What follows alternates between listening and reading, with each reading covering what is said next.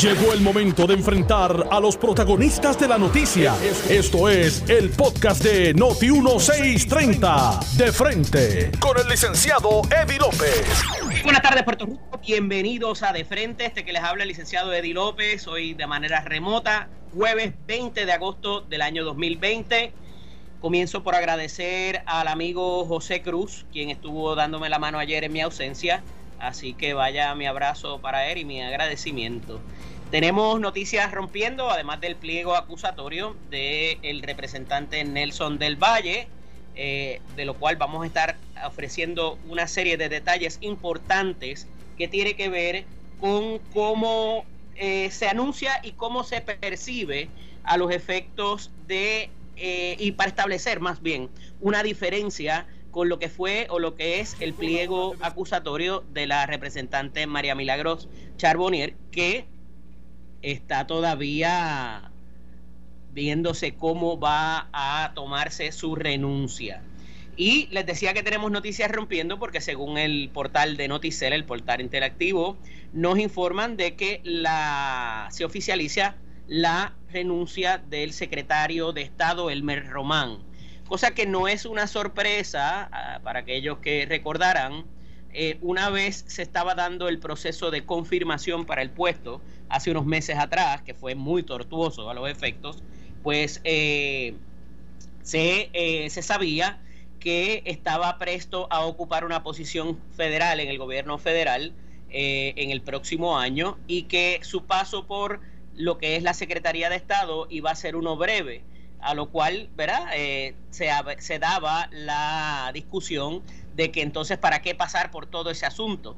También en un momento dado se le señaló con conocimiento, eh, cosa de que, cosa que nunca se puso, se pudo probar, hecho que nunca se pudo probar, de que tenía conocimiento del mal manejo de los suministros de los almacenes, del cual eh, Carlos Acevedo terminó llevando la mayor parte de la responsabilidad y procesamiento, como ya conocemos, eh, y que pues a pesar de que todavía hay cosas que no quedan claras y han habido investigaciones en la Cámara de Representantes y ha habido referidos a las diferentes agencias de ley y orden, pues todavía eh, no sabemos bien cómo fue que ocurrió eso, quién tenía conocimiento y a quién le atribuimos responsabilidad civil y criminal. Pero eh, pues eso es lo que hay con el Elmer Román. No se ha dado mucho más detalle fuera de lo que informa Noticel y que, eh, vuelvo y repito, no nos debe tomar como una sorpresa la salida del puesto, más aún habiendo no prevalecido la gobernadora para eh, poder ser la candidata al Partido Nuevo Progresista. Eh, muy bien, esto pudiera haber precipitado la renuncia de Elmer Román y veremos entonces a ver qué nos informa en cuanto a cuál va a ser su futuro, si se queda en Puerto Rico o qué posición pudiera pasar a ocupar más adelante.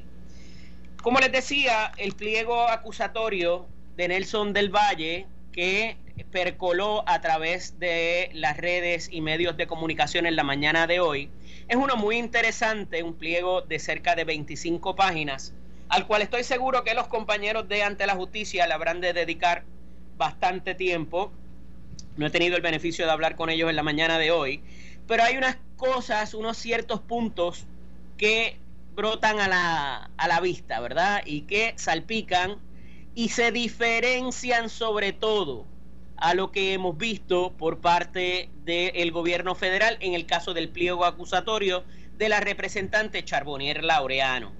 Y particularmente en uno de los incisos, me parece que el número 16, se particulariza la participación de un cooperador identificado con la letra A, un testigo A, que parecería por el relato de eventos que está mucho más completo en este pliego, debo eh, recalcar, para propósitos de qué va a hacer o cuál fue la participación y la, eh, de, la dinámica entre el, entre el representante que está siendo acusado y esta persona identificada solamente como el A. Sabemos que hubo arresto de tres personas, la colaboradora cercana del representante en su oficina, que era casi hombre, mujer orquesta más bien, eh, porque tocaba todas las bases, las comisiones, eh, la oficina como tal, administrativo, todo lo demás, y a la hija de esta persona, es quien se identifica, eh, y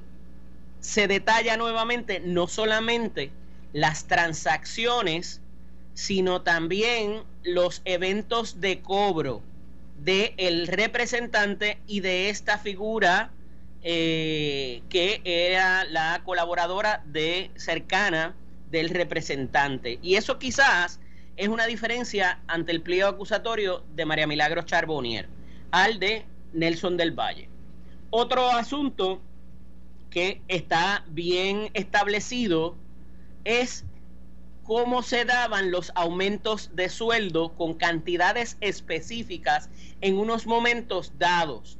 Y de hecho, y de hecho, y por eso recalco lo que es el número 16 de ese pliego acusatorio, porque detalla cómo a ese cooperador A, en un momento dado, se le baja o se le, o se le retrotrae a su cantidad original, pareciendo que o marcando una fecha de que en algún momento estuvo de acuerdo con el esquema alegado. Alegado, de nuevo, estos son alegaciones, hay mucha gente dando cosas por hecho, y, ¿verdad? Eh, asuntos por hecho, y yo parto de la presunción de inocencia. Estoy hablando estrictamente de lo que se dice en ese pliego acusatorio que en su día la Fiscalía Federal tendrá que probar con testimonios o con documentos. Ahora bien, en el caso de ese cooperador, parecería esa ser la fecha, como les decía, donde todo se, se informa. Y parecería estar identificado con una fecha de julio del 2020, eso cerquita, hace apenas mes y unos días, donde a esa persona en un momento dado se le retrotrae a su, a su cantidad original y de ahí entonces pues se continúa con la otra colaboradora del representante. Y entonces, como les decía, se dan fechas y cifras específicas. Entonces, hay una parte importante que está atada con el esquema presentado y es que también se le da un enfoque distinto al que se le dio en el caso de María Milagro Charbonnier. Y esto tiene que ver con la jurisdicción que pueda o no tener el gobierno federal para propósitos de lo que es la jurisdicción por razón de los fondos federales envueltos en la acusación que se intenta presentar. Y vamos a detenernos ahí porque en el caso de la representante María Milagros Charbonnier, inclusive en la conferencia de prensa, cuando Stephen Muldrow estaba hablando de esto y a preguntas de uno de los periodistas, también se enfocó en que se diera más información para propósitos de qué fondos federales, de qué programa de fondos federales, o si habían agencias del Ejecutivo envueltas en este desfalco, fraude o malversación de fondos federales. Y hemos estado hablando y he escuchado inclusive a los compañeros de los demás programas y demás estaciones de radio que dónde están los fondos federales en la legislatura. Y es una pregunta muy válida y muy importante. ¿Por qué? Porque esos fondos federales en un momento dado, cuando la acusación del senador Héctor Martínez Maldonado, había un Head Start, un centro de cuido dentro de las instalaciones de la legislatura que sí recibía esos fondos. Y se utilizó ese, mire, no hay otra manera de llamarlo, ese subterfugio para decir, al haber fondos federales, yo puedo intervenir. Reiteradamente en el pliego de María Milagros Charbonnier, así como en el de el representante del Valle, se trae el asunto de que hay unos fondos en exceso de 10 mil dólares. Y uno dice, pues en exceso de, 10 mil dólares, eso puede ser cualquier cosa, porque de ordinario los fondos federales son bastante, ¿verdad? Eh, bastante cuantía y más cuando están atados a la labor gubernamental. Y en el pliego acusatorio de Nelson del Valle van más lejos. Van más lejos diciendo de que estos fondos están atados a una función de loans, que son préstamos, grants, que son algún tipo de subvención, o eh, lo que le llaman entitlements, eh, que son eh, partidas que se les envía al gobierno de Puerto Rico en bloque y el gobierno a través de sus instituciones se encarga de repartirlas. Y entonces ahí pudiese haber, y es una línea muy fina, decir que como el legislador o los legisladores, la legislatura, Cámara y Senado, se encarga de repartir esos dineros, pues pudiese haber una malversación. Vamos, no directa, porque no es que el legislador dice apropia o tiene la oportunidad de apropiarse cuando hace eso, porque se distribuye a través de las agencias del Ejecutivo para un propósito particular. Esos fondos que se le dan nunca pasan por manos de la legislatura, sino que para propósitos legislativos de la legislación o de las resoluciones, de los proyectos de ley o las resoluciones, simple y sencillamente el, el, legislador aprueba o autoriza su distribución. Por tanto, ese dinero nunca pasa a formar parte de las arcas de la legislatura, nunca pasa a formar parte del el presupuesto del legislador, nunca, forma, nunca pasa a formar parte, inclusive, ni mucho menos, de lo que es el salario del representante o del senador o de alguno de sus colaboradores o personal de sus oficinas.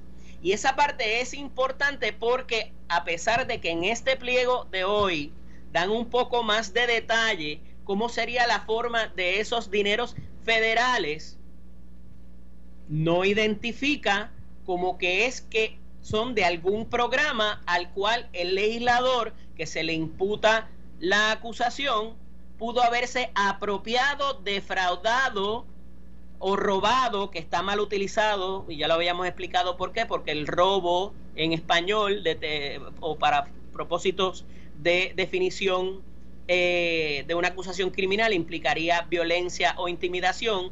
Aquí se habla de apropiación ilegal, es lo que le correspondería en todo caso. Y a esos efectos no hay oportunidad alguna en ley de que esa aprobación se haya podido dar. Dicho esto, y es importante porque en su día van a tener que probar lo que dijeron ahí, tanto para María Milagro Charbonnier como para Nelson del Valle. En cuanto a adquirir la jurisdicción para procesamiento, con las transacciones de bancarias y con la situación de la utilización de los teléfonos, ya ahí la agarran de, de plano sin ningún cuestionamiento. Ese no es el asunto. El asunto es que se está imputando, imputando una conspiración para defraudar fondos federales. Y ahí pudiera haber una dificultad para establecer que esos fondos son federales y no estatales. Vamos, eso no es que de alguna manera les ayude, ¿verdad?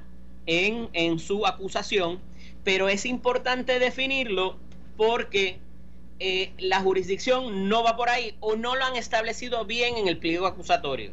Hablaba en estos días tanto con el ex jefe de fiscales José Capó y con el ex juez Ferdinand Mercado en ante la justicia y me decían que los pliegos acusatorios en esta etapa son muy fácil de enmendar pero de verdad que no lo veo aquí. El único asunto, y se los trae a ellos a colación, además del Head Start que en algún momento hubo, es que en la superintendencia del Capitolio en algún momento, no sé si todavía sigue ocurriendo, y lo sé con conocimiento de causa porque he visto los documentos en un momento dado, particularmente en la transición que se dio en 2013, la superintendencia recibía un dinero federal para propósitos de la del mantenimiento histórico o la reconstrucción histórica de las facilidades.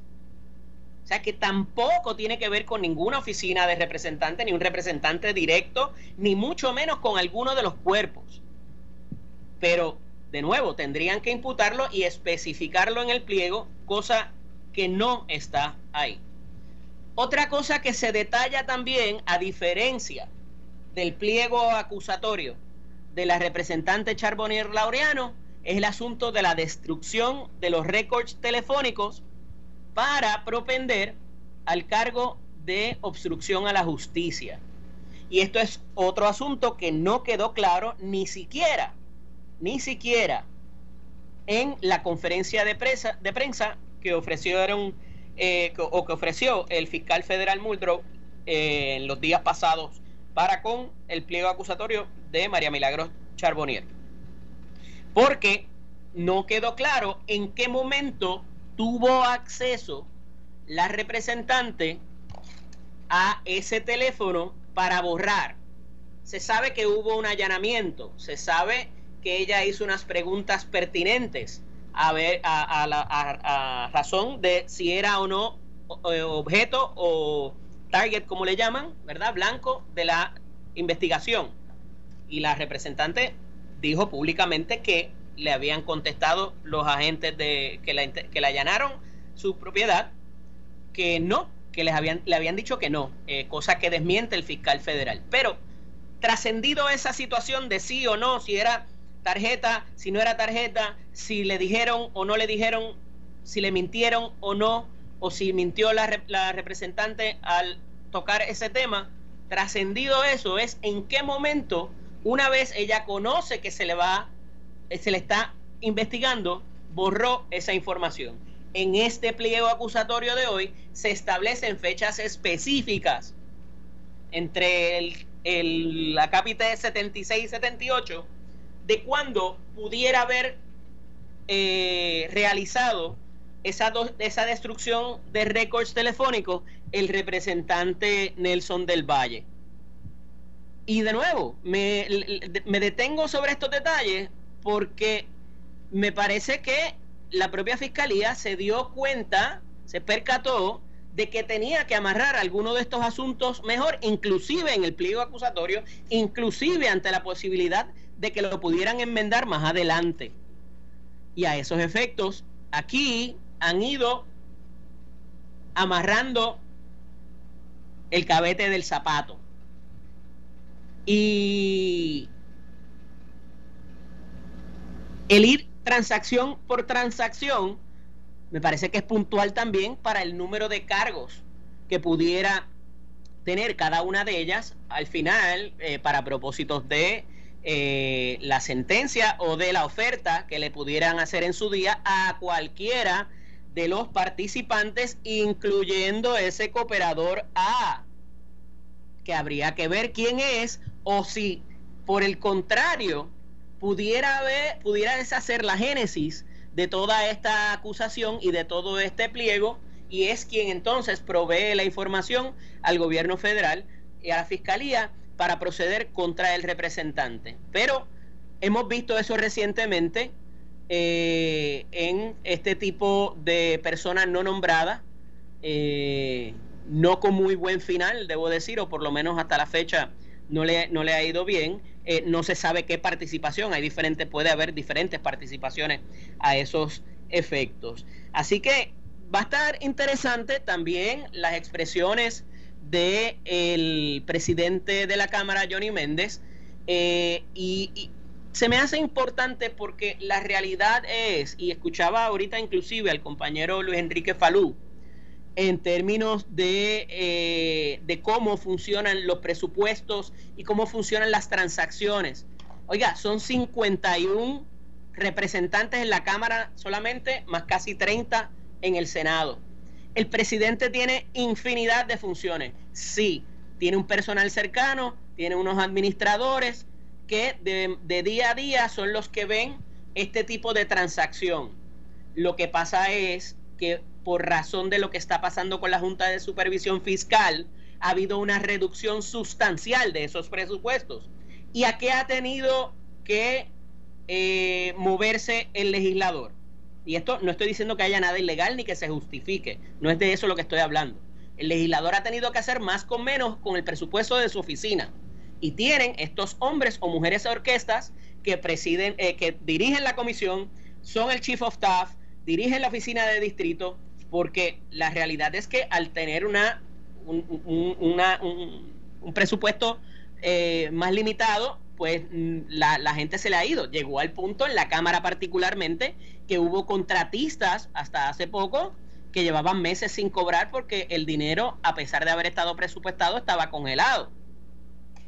Entonces, cada transacción sería, sería completamente injusto establecer de que el presidente sepa cada transacción para arriba o para abajo o despido o contratación que hace cada legislador. Ah, que ah, pudiera aparecer algunas cantidades elevadas. Pues mire, le he dado ahora mismo la mayor o, la, o la, razón de más peso que de ordinario se da cuando hay una, una duplica, un, eh, duplicar de las cantidades de vengadas, porque la persona va a hacer más. Eh, y me parece que al final del día cada representante es, es, es responsable de dar ese tipo de detalle, implicarle la responsabilidad directa o que tenía conocimiento al presidente del cuerpo, eh, me parece no solamente injusto, sino que es irreal e impráctico. Claro, hay unas cantidades que son, de nuevo, que pudieran llamar la atención. Esa la tengo que conceder.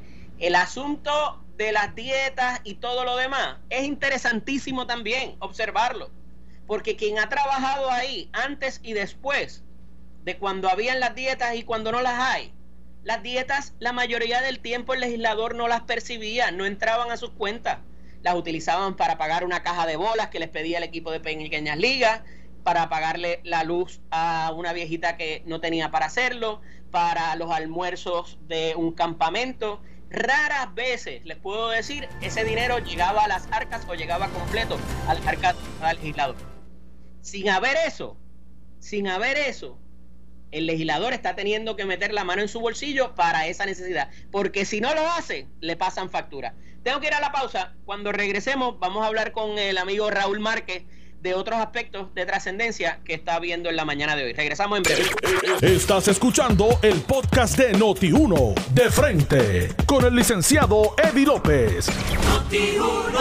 Estamos de regreso aquí en De Frente, este que les habla el licenciado Eddie López. Estuvimos hablando en el segmento anterior con el amigo Raúl Márquez, licenciado Raúl Márquez, eh, pues acerca un poco de lo que está pasando en el Capitolio, la percepción de los legisladores, la renuncia eh, o la solicitud de renuncia más bien del el presidente de la Cámara eh, hacia la representante Charbonnier Laureano, así también como hacia el representante Nelson del Valle. Y en la línea telefónica tengo ahora a nuestro otro colaborador, de martes y jueves, el licenciado Miguel Hernández y Vivoni. Buenas tardes, Miki, bienvenido. Saludos, Eddie, para ti, todos los compañeros de los 630 y todos los que nos escuchan de lunes a viernes aquí en De Frente. Eh, me reservé este tema, ¿verdad? Y no es que le esté obviando, pero quería tocarlo contigo. Eh, pienso que a lo mejor eh, con Raúl hubiese sido un poco, ¿verdad? Este, sale la herida pero tenemos que analizar eh, o comenzar analizando la, el demeanor, la conducta no verbalizada de la gobernadora ayer ante, en su mensaje ante el país para, eh, como ya nos tiene acostumbrados, pues eh, de alguna manera poner en contexto las restricciones que habrá de imponer para con la nueva orden ejecutiva que verdaderamente en mi análisis de que vi los lineamientos, hay que ver que diga la orden ejecutiva per se cuando salga, ¿verdad? Pero me parece que no hay mucho cambio. No obstante, vuelvo y repito, el análisis de la conducta no verbalizada y de la de, la ¿verdad? de las expresiones de la propia gobernadora, me parece que hay que eh, hay que analizar mucho y hay que verdad ponerlo en contexto eh, conforme a lo que estaba ocurriendo, porque eh, había seguía la, discusión entre los equipos médicos y de económicos eh, para propósitos de qué iba a terminar siendo esta fase eh, que entraría en vigor este próximo día 22 hasta el 11 de septiembre, o sea, el mes próximo ya más cercano a lo que es el ciclo electoral. ¿Qué te parece? Cuéntame. Pues, pues mira, yo creo que todos estábamos esperando eh, una orden ejecutiva un poquito más restricta. Eh, primero por lo que había estado exponiendo el secretario de Salud, el honorable Don Enzo González, eh, sobre lo que eran los números que se estaban dando últimamente en Puerto Rico según las estadísticas y, la información que tiene el Departamento de Salud. Eh, no obstante, pues como tú muy bien dices, la gobernadora ayer eh, hace una conferencia de prensa donde da los números que estaba eh, aconteciendo en Puerto Rico, la data comparativa y, y realmente no hay eh, un cambio eh, tan radical eh, a la orden ejecutiva que está vigente y que está vigente hasta mañana. así que uno podría pensar de que sopesó más la parte económica a la parte de, salud. En términos de, del demeanor, pues mucha gente estaba hablando de, de la forma en que estaba la gobernadora hablando, inclusive hablaron de, la vestimenta que ¿No te pareció no te pareció que lucía triste? Eh, inclusive la verdad eh, los ojos un poco hinchados evidentemente han sido días difíciles que tiene que haber eh, verdad sido complicado para ella aceptar esa realidad que quizás le estaban algunos cerca algunas personas cercanas a ella quizás dándole una percepción distinta a la que a la realidad no te parece mira Eddie realmente el que ha pasado por eso sabe eh, que eso es un golpe fuerte, fuerte inclusive para una persona que está ahora mismo ejerciendo el poder. realmente eh, eh, es un golpe el que tu, tu de tu partido prefiera a otra persona, a ti que has estado haciendo y tomando determinaciones basadas en el mejor bienestar del pueblo de Puerto Rico, en lo que tú entiendes que es el mejor bienestar y que crees que estás teniendo unos avances. Así que eso, eso ligado. Y que has sacrificado de tu tiempo y de, mira, buena posición, claro, de tu familia y, y, eso lo, lo, sumas a que eh, tuviste éxito en un principio con lo de la pandemia y en estos momentos está explotando nuevamente eh, lo que lo que es la pandemia en Puerto Rico está aumentando eh, de forma vertiginosa los casos y todo eso tiene que, que el puesto empezar a, a socavar eh, lo que es la, la salud emocional de, del, primer ejecutivo, de la primera ejecutiva, porque eh, no, no, es, no es fácil tomar esas determinaciones, estar en, su, en sus zapatos en estos momentos, eh, sabiendo que o decide sobre la salud del pueblo de Puerto Rico o, o sobre la salud fiscal y tener esas determinaciones en, cualquier cosa que ella diga o haga eh, tiene un efecto nocivo para la salud o nocivo para la salud fiscal eh, del pueblo de Puerto Rico. Así que, que tiene que ser muchos días de mucha presión, aparte obviamente del resultado el pasado domingo de la primaria. Yo no veo, como te dije, gran cambio fuera de la, del porciento de capacidad, que me parece que en muchas instancias es completamente subjetivo, ¿verdad? Eh, si te dejas llevar por bomberos, si te dejas llevar por la capacidad de la cantidad de mesas que tienes que te caben, eh, si vas a ir por los pies cuadrados, o sea, eh, pudiera darse eh, si cuentas la, la, terraza o si cuentas los pasillos, o sea, eh, hay, hay muchas maneras de, y me parece que una percepción correcta, y yo creo que el mismo, la misma asociación de restaurantes lo plantea en términos de que hay algunos que están llevando la cosa como es y hay otros que, que, que no, y que no hay consecuencias. Eh, me preocupa así mucho, Miki, que parecería que se va a montar aquí el comité vecinal como allá en Cuba, eh, que, eh, el comité del bloque, que, uno, unos vecinos chotean a los otros si tienen, si tienen visita o si, si reciben correspondencia o llamadas telefónicas, ¿verdad? Y se va a formar un, un tipo de situación entre unos y otros de, ah, mira, no me dejan abrir, pero mira lo que está haciendo este, y eso, eh, ¿verdad? Pudiera eh, traer situaciones eh, complicadas, además de que diseminas los pocos recursos que hay para el enforcement, que al final del día, este es el verdadero problema que hay.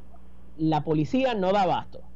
Tú tendrías personal quizás de otras agencias reguladoras que pudieran intervenir. Oye, y te estoy hablando solamente de la línea de los restaurantes y las barras y los centros de entretenimiento.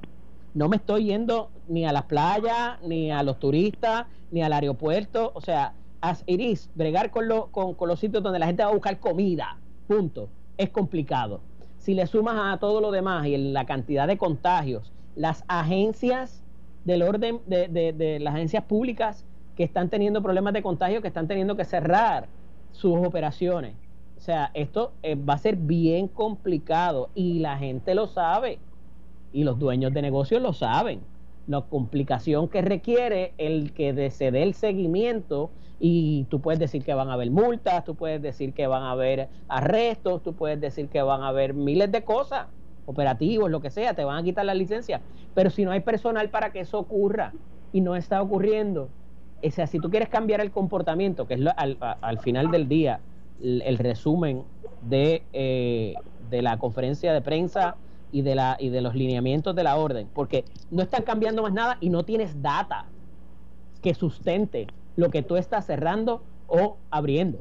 Al final del día, esa es la realidad. Ayer yo escuchaba en Jugando Pelotadura al ingeniero Jorge Rodríguez, que lo felicito porque, oye, tenía las cifras al día. El tipo decía, mira, ahí está, hubo tantos en esta fecha, hubo tantos en esta fecha, estos son los contagios, estos son las muertes, estas son las hospitalizaciones, estos son los respiradores. Y la verdad es que cuando tú analizas empíricamente, sin apasionamiento, ni caos, ni, ni, ni, ningún tipo de, de, ¿cómo te digo?, de paranoia.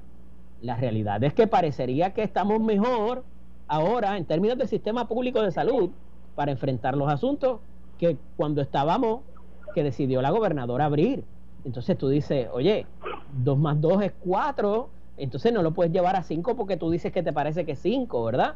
Eh, y, me parece que ese es el enfrentamiento que está abriendo, inclusive los litigios que eh, pudieran seguir habiendo por razón de que no hay, no, no, hay justificación que tú le puedas decir a esta gente, mira, yo me gasté miles y miles de dólares en, en, en poner estos protocolos a funcionar y ahora de momento eh, pues está cerrado como quiera, olvídate de lo que hayas gastado y olvídate de los empleados, tú sabes, entonces no parecería haber esa, ese raciocinio dentro de eh, manejar una cosa y la otra, que es complicado. Lo médico, manejarlo con, con lo económico, es complicado, pero no se han invertido los recursos en tu poder simplemente recobrar data y analizarla de una manera lógica. Mira, concurro contigo, Eddie. Yo creo que el problema grande que ha tenido el gobierno es el gobierno es en términos de la recolección de data y aunque tenemos los eh, los números específicos de casos confirmados, de casos probables, no existe un número de casos de personas que se han recuperado. No existe eh, números específicos de áreas, eh, de sectores. ¿Cómo tú vas a cerrar negocios eh, de comida, como tú dices, que han invertido dinero en, en lo que son medidas preventivas, en adiestramiento a sus empleados, si tú no sabes si ahí realmente es un foco de infección? Eh, Oye, eh, Miguel, perdona que te interrumpa. Esa fue la estadística más fuerte del ingeniero Jorge Rodríguez, que el tipo se dedica a esto, vamos, o sea, a, mantener estadísticas. Y él decía, tú me puedes decir que hay 12 mil personas contagiadas. Ah, se contagiaron en algún momento. Pero esas personas no siguen estando contagiados. A lo mejor de esas 12 mil, tú tienes a lo mejor 500 personas eh, que todavía están contagiadas, pero no necesariamente es que tú te contagiaste y te quedaste ahí te recuperaste, eh, hay personas que murieron, esas sí hay estadísticas que parecen ser hasta ahora fidedignas, pero tú sabes, parecería que esto es en la cifra de contagios para todos los propósitos de la manera que se está proyectando, es como si fuera la cifra de muerte. Correcto, y yo, y yo creo que, eso es lo que adolece ahora mismo el gobierno de Puerto Rico, de esa cifra de gente recuperada, porque tú ves 12 mil y pico de casos. Fine, pero estos 12 mil y pico desde que comenzó la pandemia, eso no es este mes. Realmente cuántas son las personas que están ahora mismo contagiadas, cuántos son los que están asintomáticos, cómo le estamos dando seguimiento, la gente que está entrando a Puerto Rico, que no viene, que son residentes, que lo que no, no vienen de turismo, que lo que vienen es a estar paseando, o sea, toda esa data es yo creo que la que adolece el gobierno de Puerto Rico para tomar decisiones concienzudas. Entonces estamos tomando unas determinaciones de hacer unos cierres eh, basados en, en la data de, la gente que está ahora mismo entrando al, sistema de salud, eh, basado en los eh, contagios que se han determinado eh, por pruebas de las últimas semanas, eh, y realmente no estamos viendo números, como dicen en, en Castilla la Vieja, en real time. Y al no Pero Miki, queremos llegar más lejos y queremos hacer contacto de rastreo de la gente que está alrededor de los que se contagian, tú sabes ¿No es más fácil tú saber qué pasa con esa persona que ya le hiciste la prueba, que en efecto está contagiado y saber cuándo sale de ella antes de buscar a cuántos más contagió? O sea, e-, es, algo básico. Queremos correr sin poder caminar. Y no es por no tener herramientas, Miguel, porque las herramientas están ahí. Y el, lo, y el dinero llegó cuando tenía que llegar. Y una de las quejas principales de los propios representantes de la Cámara, de la delegación del Partido Nuevo Progresista, es que la gobernadora tuvo los recursos en las manos y no hicieron lo que tenían que hacer. Y ahí me llevo enredado al secretario de salud, a los dos secretarios de, salud y a, toda, y a todo ese andamiaje que ha estado bregando el Task Force, a todo el mundo. O sea, inclusive al Task Force económico, que, le, que saben lo que estaba llegando, saben los recursos con los que cuenta el gobierno. Y no lo hacen, mano. Sí, oye, y, y si tú vas, como dicen, no hay mejor, eh, no, no, no, hay mejores asesores que la gente de a pie. Y la gente de a pie te dice dónde son, dónde que está la gente constantemente aglomerándose. Claro. ¿Dónde? O sea, eh, hay, hay una cosa que se llama el sentido común. Y, y a veces es, es el menos común de los sentidos. Cuando tú restringes una actividad comercial, pero permites la iglesia Hoy yo entiendo la, separación de iglesia y Estado, eso yo lo entiendo, pero realmente estamos permitiendo que un sector pueda tener a, una, a un público cautivo aglomerado por dos, tres horas juntos. Eh, yo creo que eso eh, raya en lo que la gente podría entender de, la irresponsabilidad. De acuerdo. de acuerdo. Mira, eh, Donald Trump te mandó saludos y dice que tú vives en un sitio pobre y sucio. Así que con eso te dejo, hermano. Un abrazo. Igualmente, hermano. Cuídese. Esto fue el podcast de Noti 1630. De frente. Con el licenciado Eddie López. Dale play a tu podcast favorito a través de Apple Podcasts, Spotify, Google Podcasts, Stitcher y notiuno.com.